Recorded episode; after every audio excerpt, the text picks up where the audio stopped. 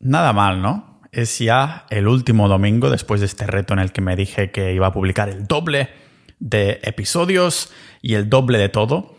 Así que no sé qué os ha parecido que publicara cada domingo algo relacionado con el fitness, con el volvernos más fuertes, con esto que estaba investigando y en el que aún estoy metido, que lógicamente no puedo llegar a conclusiones, pero que cuando llegue lo vais a saber, porque en esto desgraciadamente no vas a ver los resultados de un día ah, para otro. Siempre he querido estar bueno ro delante del espejo. Bueno, siempre no. Desde que toqué una pesa por primera vez, esa era la intención, ¿no? Porque estaba mega, ultra ectomorfo. Bueno, sigo siéndolo, mi constitución es esta, pero por suerte peso unos cuantos kilos más de masa magra y tengo algo menos de chicha, pero me queda mucho recorrido, además habiendo parado bastantes veces. Una de las cosas que me he encontrado siempre es que siempre he terminado gravitando hacia la fuerza, porque por eso que decía al principio, la paciencia me mata, ¿no? O me mataba, más bien dicho. Ah, el entrenamiento de fuerza puedes ver si te has vuelto más fuerte de un entrenamiento al otro. Y por eso el episodio de hoy va precisamente si es si hay una diferencia realmente abismal o si existe, si no existe, entre volverte fuerte o grande. Es lo mismo entrenar para ganar fuerza que entrenar para ganar músculo, esa hipertrofia muscular que necesitamos para estar buenos rostros delante del espejo. La mayoría en algún momento hemos pensado que sí, que, es lo mismo, porque en el 90% de los casos los tíos que están mazaos también son los tíos fuertes, pero volver a pensarlo. Seguro que conocéis a más de un, individuo que tiene mucho músculo visible, pero no es tan fuerte. O entrena continuamente con pesos pequeños. Y también vemos casos contrarios, de competidores olímpicos que se quedan en cierta categoría de pesos ligeros, pero que levantan unas burradas de peso. Algunos de estos hasta tienen cuerpos que si los vieras por la calle pensarías que bueno, es un tío sedentario que ha decidido salir a dar un paseo y ese va a ser el único tipo de deporte que va a hacer en todo el día. Cuando empecé, dejé y retomé las pesas varias veces. Siempre he tenido esta gravitación que os comentaba hacia las repeticiones bajas, a especializarme en rangos de 2, 3, 4, 5 repeticiones. ¿El motivo? Pues, pues esto. Es un tema de ego, de falta de paciencia. La especialización en fuerza te permite ver avances mejoras o también retrocesos en tu fuerza de un entrenamiento a otro. En cambio, necesitas meses y meses para ver cambios estéticos en tu cuerpo si te quieres centrar en la hipertrofia. Es verdad que lo puedes ver en la balanza, pero no sabes si es retención de líquido, si es grasa, bla, bla, bla, bla, bla, bla. Lo realmente que, cambia, o sea, que el, el, cambio que puedes ver en tu cuerpo es lo que verás tú visualmente. Eso es lo que importa, no lo que sale en la balanza.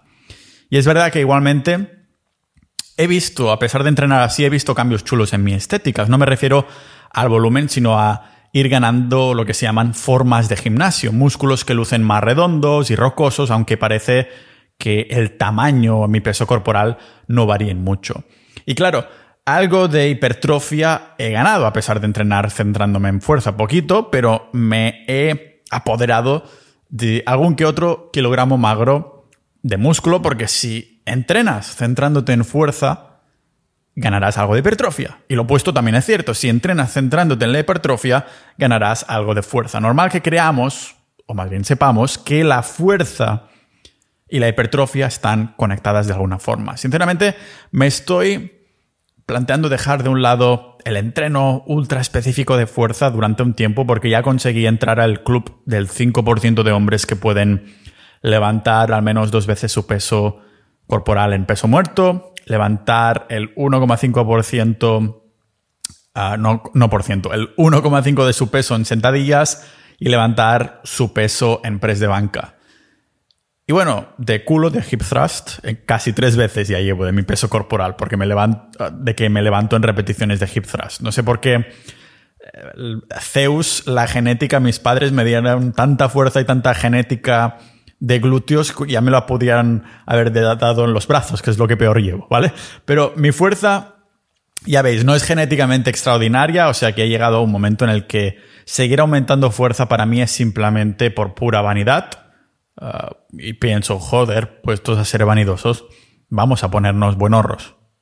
Hostia, me ha salido una rima que queda bastante bien. Es para, es para camiseta y todo. Es por esto que hoy he decidido explorar con vosotros aquí la diferencia que hay entre la fuerza y la hipertrofia en los entrenamientos, en la forma de entrenar, para poder aplicarlas a partir de ahora ah, en estar un poquito mejor delante del espejo. Cuando me saco la ropa, que lo haces por ti, lo haces por los demás, si vas acompañado, ¿no?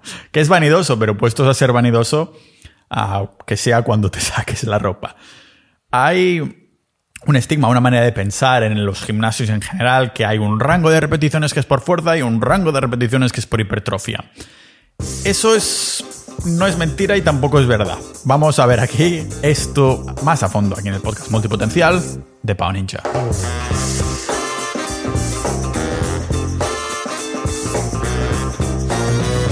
Este podcast está libre de patrocinadores y hacen que mi tiempo se pague gracias a los miembros de Sociedad.ninja, la comunidad del podcast. Es una comunidad de multipotenciales, personas que nos interesan un montón de cosas. Si estás escuchando ya aquí, este minuto 5 o 6 del que sea, significa que te interesa el fitness, pero lo más probable es que seguramente te interesen otros temas que también he hablado en el podcast, ya sea Bitcoin, negocios online, salud, historia, cosas así. Estos son los miembros, los ninjas de la vida que tenemos en sociedad.ninja, personas multipotenciales que buscamos esas 10.000 horas de aprendizaje ¿no? de los temas que nos interesan para ser polímatas, hombres del Renacimiento como Leonardo da Vinci.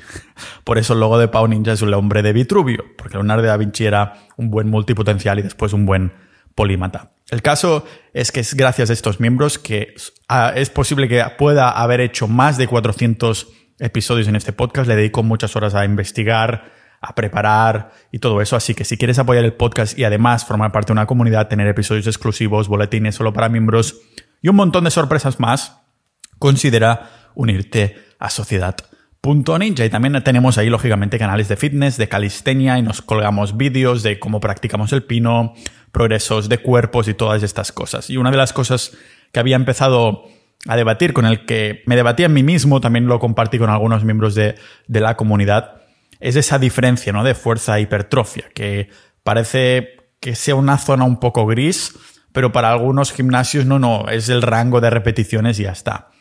Si sigues un programa exclusivo de fuerza, lógicamente que sepas que no estarás entrenando a tu potencial de hipertrofia.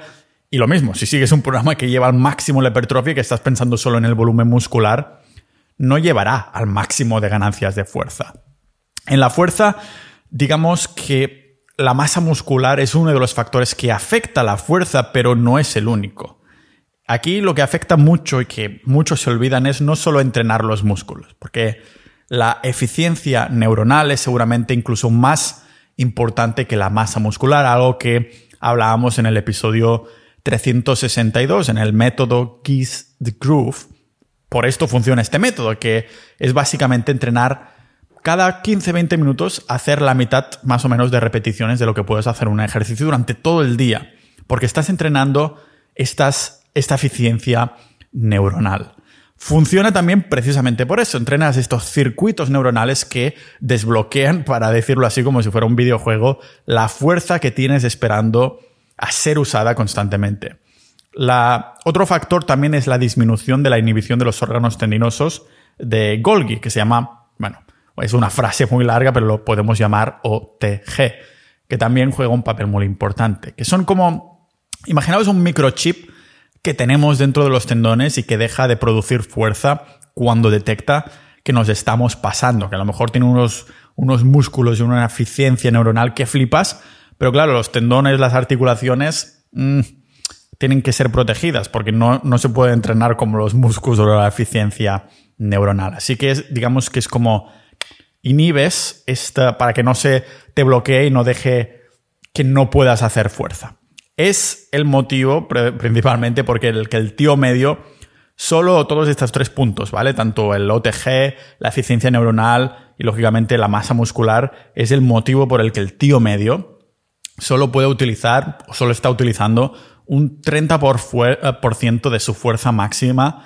mientras que por su lado un atleta profesional pues puede pasar seguramente del 80%, porque este atleta ha entrenado todos estos factores, circuitos, órganos, tendones, articulaciones, masa muscular, eficiencia neuronal. El atleta profesional o el levantador que lleva tiempo entrenando fuerza ha desbloqueado estos niveles. Es también el motivo por el que escuchamos estas historias, o sonarán segurísimo, de madres que son capaces de levantar coches para salvar a sus hijos en momentos extremos. Porque la fuerza no es solo músculo, sino que hay más factores que no son únicamente dependientes del músculo físico como tal que tenemos, sino que también es neuronal. Por esto, nos volvemos más buenos en lo que hacemos constantemente. Es eso lo que decía Pavel, el, creador del método Giz the Groove. La fuerza es una habilidad y como cualquier habilidad pasa por la cabeza primero que todo. Es desbloquear, crear estos circuitos neuronales que tenemos dormecidos o simplemente que tenemos que crear de cero. Es por esto que un tío esmirriado como yo, ectomorfo de toda la vida, que solo tiene unas formas o algo así, pues puede levantar más peso en hip. No solo porque genéticamente soy bueno en esto, sino porque como soy bueno en esto, me gusta más, por lo tanto lo entrena más y neuronalmente mi cuerpo ya está acostumbrado a sacarse 200 kilos de culo, para decirlo así. En cambio, la hipertrofia, por su lado, no pone tanta importancia a todos estos factores, pero es verdad que igualmente tiene cierta implicación. O sea, la eficiencia neuronal puede ayudar porque si puedes neurológicamente estimular más fibras, pues hay más potencial de crecimiento, pero no es un factor tan determinante para hipertrofiar, para sacar músculo, para aumentar tu músculo, tu masa muscular. Lo mismo con la fuerza. Por esto existen tíos bastante grandes sin que necesariamente sean más fuertes o muy fuertes. Un estudio de Cameron y Mitchell, que voy a enlazar a las notas del episodio, encontraron que entrenar tanto al 30% como al 80% del fallo, o sea que dejabas muchas repeticiones en el tanque o dejabas muy pocas, llevó a la misma cantidad de crecimiento muscular, pero no, sinceramente no me tomaría un estudio así al pie de la letra para ganar hipertrofia, porque ¿sabéis qué es lo interesante de este estudio? Pues que encontraron que los sujetos que entrenaron con el 30%, aunque ganaron el mismo porcentaje de masa muscular que el que entrenó al 80% de proximidad al fallo, los que entrenaron al 30% tenían la mitad de fuerza. Habían ganado la mitad de fuerza que los que entrenaron al 80% de su máximo. En este estudio, el grupo que entrenaba al 30% de, de, su máximo hacía tres series, mientras que los tíos que usaban el 80% de su peso máximo hacían una única serie. Claro, ambos ¿no? ganaron por igual de masa muscular, pero los que entrenaron al 30% ganaron masa muscular, pero solo la mitad de fuerza que los que entrenaban al 80%. Es un buen ejemplo de ciencia que, que, bueno, que nos da pistas, no evidencia como tal, sino pistas de lo que supone esto para que apliquemos el sentido común. ¿Qué nos dice? Pues que si uno de nuestros objetivos es ganar fuerza, el peso, o más bien dicho, la proximidad al fallo, es importante. Para ganar fuerza, entrenar con rangos del 87% al 92% de tu máximo es mejor que entrenar con pesos más livianos. De hecho, entrenar del 87 al 92% es incluso mejor que entrenar con cargas más pesadas del 92%.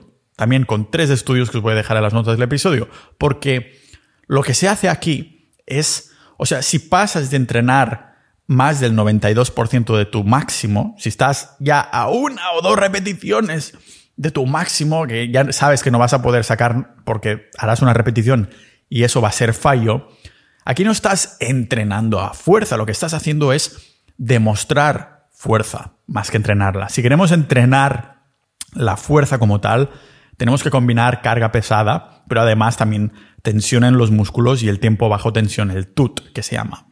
En el paradigma de fitness actual, esto que acabo de comentar último se desecha bastante, se, se desecha completamente casi el TUT, el tiempo bajo tensión. Digo TUT porque es T-U-T, Time Under Tension como si no tuviera nada de importancia, pero pensad que si los músculos están trabajando durante 15, 20, 30 segundos, entonces la fatiga, el daño muscular, la liberación del factor de crecimiento, todos estos factores son mucho más altos que si el peso es tan alto que está solo dos segundos, dos o tres segundos para hacer una repetición.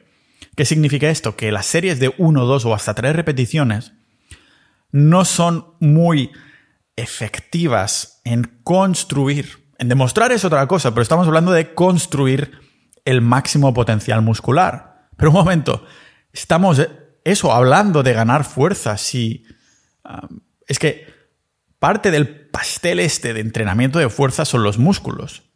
Ah, no solo las adaptaciones neuronales, me refiero a que si quieres construir fuerza, quieres trabajar en todos los factores que la forman, masa muscular sí, pero también factores neurológicos y inhibidores protectores que comentábamos al principio.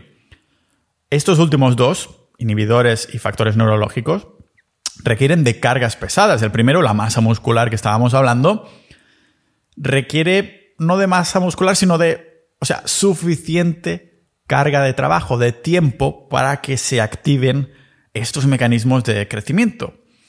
Y algunos aquí dirán, bueno, puedo entrenar una, dos, tres repeticiones, aunque no haya mucho tiempo bajo tensión, pero hacer más series. Así se va a compensar todo, ¿no? Y va sumando al volumen y cosas así.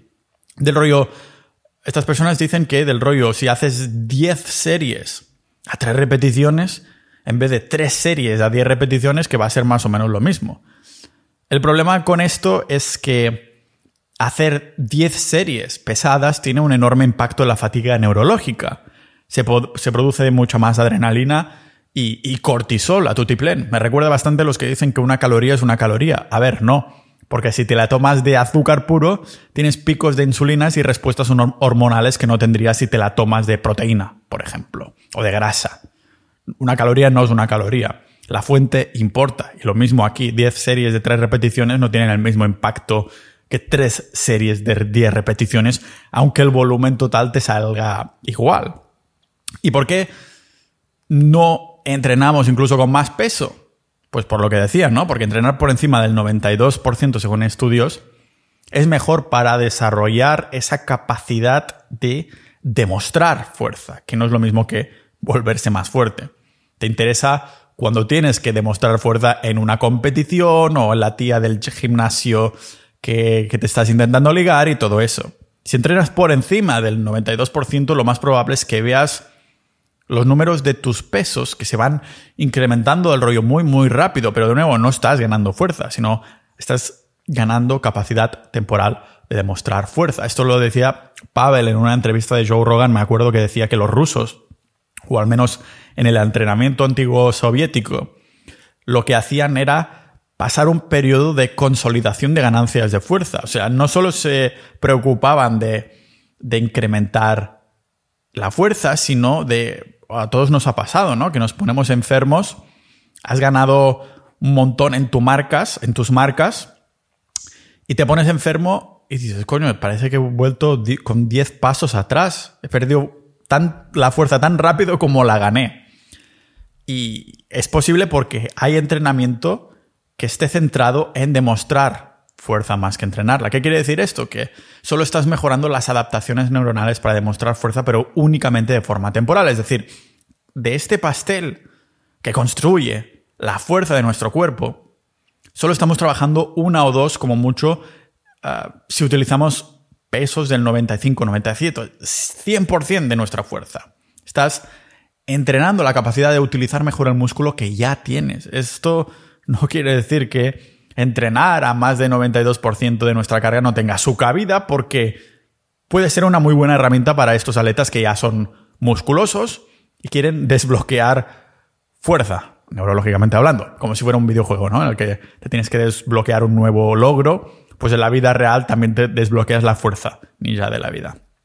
Como más entreno un patrón de movimiento durante la semana, más fuerza ganamos y más rápido lo hacemos. ¿Por qué? Lo sabemos, es el cerebro, ¿vale? Desarrollamos más progresión en esta eficiencia neurológica que nos desbloquea la fuerza. Estos factores neurológicos me mejoran más rápido, como más pesada sea la carga. Pero también cuando tienes carga que no solo es pesada, sino que es pesada más a menudo. En entrenar el patrón de movimiento más a menudo. Como se ha visto en los estudios, si estabas entrenando sentadillas un par de veces a la semana, hay más beneficios para la ganancia de fuerza pasarla a entrenar tres o hasta cuatro veces a la semana. si esto centrándonos en la fuerza, después ya pasaremos a la hipertrofia, pero y si usamos el sentido común también tiene sentido, porque si te dicen que han secuestrado a tu familia y que si en un mes no has aumentado tus marcas, o sea, mira, te secuestro a la familia y si en un mes no has aumentado tus marcas en sentadillas, la mataremos. ¿Qué harás? ¿Entrenar una vez a la semana las sentadillas o las entrenarás varias veces? Esto es algo que también aprendimos del método Giz de Groove de, de Pavel. Es por esto que los levantadores olímpicos hacen todos sus movimientos casi cada día, porque la fuerza, aparte de ser muscular, también es una habilidad. Y como toda habilidad empieza en los patrones de nuestro cerebro, lo que nuestra cabecita aprende. Ahora bien, esto no significa, lógicamente, que aunque entrenarlos cada día sea una posibilidad, tengamos que hacerlo. ¿no? O sea, a lo mejor cuatro o cinco veces a la semana puede ser ya jugarse demasiado porque estamos entrando en factores como a, las articulaciones, ligamentos y demás. Precisamente porque estamos poniendo nuestro foco en los ejercicios compuestos, las sentadillas, el press de banca, el peso muerto. algunos también catalogan el, el press militar por encima de, los hombros como, como compuesto, pero sinceramente para mí, para muchas personas con las que he hablado, ha, supuesto una decepción. Así que yo no lo incluyo nunca como ejercicios compuestos. Sí que es compuesto, pero no lo llamo básico. Eso quería decir. Pero esto, como estamos poniendo nuestro foco en los ejercicios básicos, esto también limita la cantidad de ejercicios accesorios que podemos hacer. Más que nada porque poner foco significa entrenar duro. No mucho, como comentaba en el episodio 415 pero no mucho. O sea, limitando el volumen de entrenamiento, pero entrenando muy duro. Poner mucho peso en ejercicios muy demandantes al principio de la sesión. No puedes aumentar el volumen de entrenamiento con tus accesorios después de haber entrenado intensamente. Así no es como funciona la periodización del entrenamiento que ya hablamos. Tienes que elegir entre intensidad, frecuencia y volumen. Y como vemos, o sea, ya hemos visto lo importante que es la intensidad y la frecuencia para ganar fuerza. Si además le añades volumen, estarás ahí como apelotonando una cantidad de estrés que será demasiado de la, de la que recuperarte, lo que significa que tendrás que descansar más días, lo que significa que no estás sacando el potencial de la oportunidad de entrenar más días y ganar esa eficiencia neuronal en ganar fuerza, porque ya hemos visto lo importante es que es la frecuencia si te estás centrando en fuerza. Cuando en cambio cambiamos el paradigma y dices, vale, yo no quiero volverme más fuerte en sí, sino que quiero parecer más fuerte. Cuando queremos entrenar hipertrofia las cosas cambian. No del todo, porque hemos visto que está conectado una con la otra, pero tenemos que considerar cositas como las series, por ejemplo.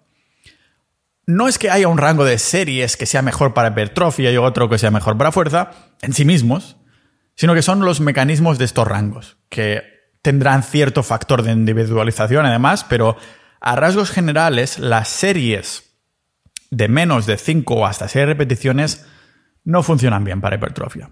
Tenemos mucha tensión mecánica, pero poco estrés metabólicos para crear ahí daño muscular o fatiga muscular. Pero no tan alto a la vez hasta el punto de no poder hacer demasiadas repeticiones. Porque cada repetición que, creamos, cada fase excéntrica que hagamos, cuando excéntrica es cuando alejamos el peso de, de, nosotros, la parte en la que somos más fuertes. En esa excéntrica es una oportunidad para crear más daño muscular. Claro, si en la fuerza estamos haciendo únicamente tres repeticiones, significa que solo tenemos tres oportunidades para causar cierta activación del músculo, cierto estrés metabólicos. Que esto no se sabe exactamente cuáles son los factores que crean la masa muscular, aunque sí sabemos qué factores intervienen. Tensión mecánica, estrés metabólico, pero no se sabe exactamente cómo se hace. La ciencia aún no lo sabe. Ah, en cambio, para ganar volumen muscular, hipertrofia, si haces 10 repeticiones, tienes 10 oportunidades para crear este estrés metabólico, activar al músculo aunque, aunque cada una de estas repeticiones sea un poquito menos potente, porque estás eligiendo un peso más ligero precisamente para poder hacer más repeticiones. Tampoco parece haber beneficios de entrenar el músculo más de dos veces a la semana, siempre que estemos hablando máxima hipertrofia y no te interese la fuerza, claro. Sabemos que en el caso de querer ganar fuerza, ya es otro cantar, a más frecuencia, más fuerza, pero no es el caso de la hipertrofia mientras, mientras haya cierta cantidad de series semanales de lo que se llama volumen. ¿Cuántas series musculares al día o a la semana? Mm, yo alego a lo de siempre. Empieza con una única serie al fallo por ejercicio y vas subiendo si ves que no estás fatigado para la siguiente vez que entrenes ese músculo. Pero claro, si no, de alguna manera, imaginaros que nos estamos, es lo que debería hacerse, centrándonos en los ejercicios compuestos, aunque estamos tocando muchas partes del músculo, en realidad nos queremos centrar en un solo músculo de lo que estamos entrenando. Es decir, si hago press de banca, lo hago pensando en el pecho, pero estoy también entrenando ah, para hipertrofia. Si voy subiendo pesos en la banca, voy mejorando poco a poco, pero, pero es que tampoco siento esa conexión en este caso hipotético. O sea, voy mejorando pesos, ¿vale? En la banca. Pero imaginaros que, como comenté en el episodio 411, no estoy sintiendo esa conexión mente-músculo con el pecho. O sea, para mí es totalmente obligatorio que incluir ejercicios de pectoral donde sí sienta más conexión y, sentir, no ver, sino sentir cómo trabaja ese pecho es como obligatorio. Te estás centrando sobre todo en la hipertrofia, porque no te estás centrando en volverte más fuerte con ese movimiento, te estás centrando en hacer crecer el músculo. O sea, si queremos desarrollar un físico bien estético, tocará entrenar, obviamente, correctamente todos los músculos y necesitarás accesorios cuando te centres en la hipertrofia para precisamente crear esa conexión mente-músculo, no solo en el movimiento en sí. Lo que a su vez también significa que no puedes ir con una intensidad desmesurada en el entrenamiento porque la fatiga te saldrá por la borde y significará que no podrás incluir ejercicios accesorios. O sea, y claro, una persona que ya ha estado cierto tiempo en el gimnasio ya sabe un poco si, está centrado en la hipertrofia, si está centrado en la, en la fuerza, pero una persona que justo vuelve o no lo ha hecho nunca y dice, pues ahora quiero empezar a, entrenar o cuando empiece el año voy a empezar a darle, como por eso la primera semana de enero los gimnasios están petados, y te preguntas, ¿me pongo a entrenar primero fuerza o hipertrofia? Quizás pueda hacer un entrenamiento que sea híbrido, ¿no? Medio fuerza, medio hipertrofia.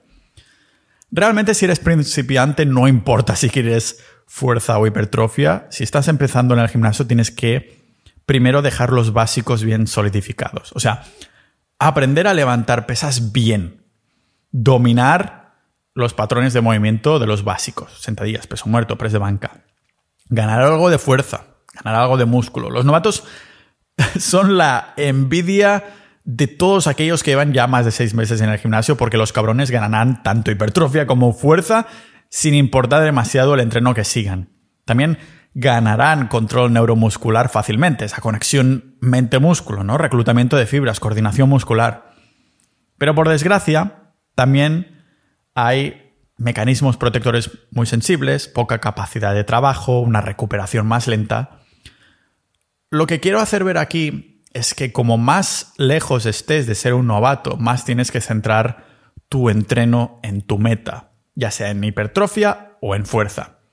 Si no eres principiante, una buena idea es separar todo el, entrenamiento de hipertrofia y también el de fuerza por bloques de varias semanas. A lo mejor te la suda ganar fuerza, así que solo harás bloques de hipertrofia porque ya sabes que igualmente ganarás algo de fuerza que será necesaria para ganar más hipertrofia, para ir progresando en tus cargas, que es lo que te hará crecer. El caso es que, aunque los métodos para ganar el máximo de fuerza son diferentes que los métodos usados para ganar máximo de tamaño muscular, ganar músculo te ayudará a ser más fuerte y viceversa. Como más grande sea el músculo, más potencial para generar fuerza una vez y otra y otra y otra hasta que se han desarrollado estos factores neurológicos. Y lo mismo sucede con la fuerza, porque si tienes una buena conexión neurológica puedes usar más cargas y por lo tanto más tensión mecánica que sabemos que es seguramente el factor más importante para ganar volumen muscular, hipertrofia.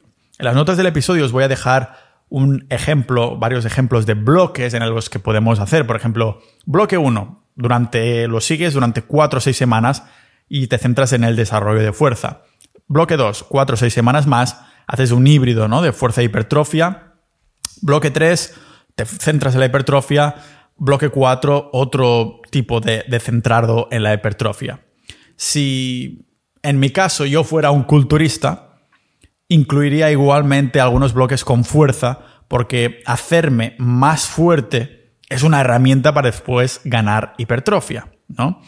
Si en mi caso fuera un powerlifter, pues incluiría igualmente algunos bloques con hipertrofia, porque tener más músculo también es una herramienta que me ayudará a ganar más fuerza si no estoy muy al limbo de un peso corporal para poder entrar a una competición de powerlifter, si es mi caso, ¿vale? O sea que os voy a dejar en las notas del episodio a algunos ejemplos de estos bloques que se pueden seguir de foco de hipertrofia, foco de fuerza, un híbrido de varias cosas, de cuántas series, cuántas repeticiones aproximadamente.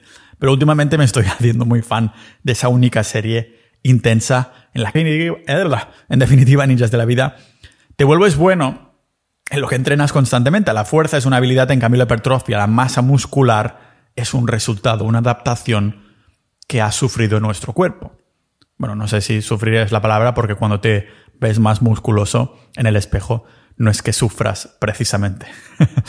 el caso es que quería, quería hacer esa diferenciación de fuerza con hipertrofia.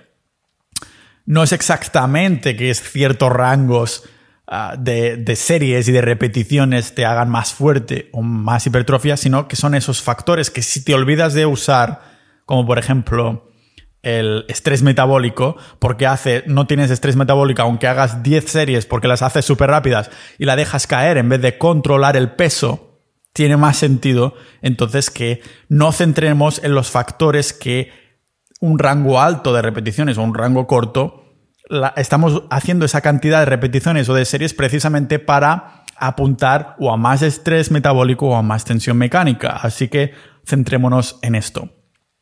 Quizás el episodio ha quedado un poquito denso, pero por esto os ayudarán las notas del episodio, donde lo podréis leer en diagonal. Yo ahora voy a hacer un cambio de abismo, para decirlo así. Me voy a centrar más en la, en la hipertrofia con, este, con esta exploración que estoy haciendo de la serie efectiva y os iré reportando. No sé si me voy a animar también en diciembre a hacer tantos episodios, así tengo la, la excusa para incluir en los domingos un episodio de fitness como esto para poder hacer reporte de, cómo me va o cómo no. A lo mejor los haré solo en privado o a lo mejor solo simplemente los compartiré en el canal correspondiente de Discord de nuestra comunidad. Muchas gracias a todos los miembros de Sociedad.ninja que hacen posible estos episodios y los debates de fitness que se generan son muy interesantes, aparte de episodios exclusivos y de un montón de cosas más que tenemos relacionados con temas de no solo fitness, sino de Bitcoin, de boletines, tenemos ahí negocios, tenemos ahí un montón de cosas más. La verdad es que estoy muy contento de lo proactivos que son los miembros, así que muchas gracias a los miembros de actuales y tú que has escuchado hasta aquí considera unirte por menos de lo que cuesta tu membresía de gimnasio. Puedes unirte a Sociedad Ninja y aprender mucho más. Aquí nos vemos próximamente en este podcast multipotencial de Pau Ninja.